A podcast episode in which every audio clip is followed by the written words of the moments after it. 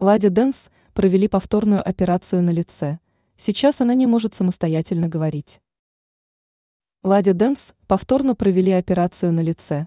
На данный момент она не может самостоятельно давать интервью или беседовать с другими людьми. Это сообщение было передано через официальный телеграм-канал директора певицы Сергея Пудовкина.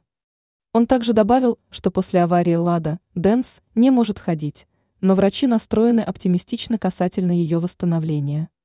Пудовкин пишет, что существуют сложности косметического характера, которые не позволяют звезде нормально общаться, но скоро певица восстановится.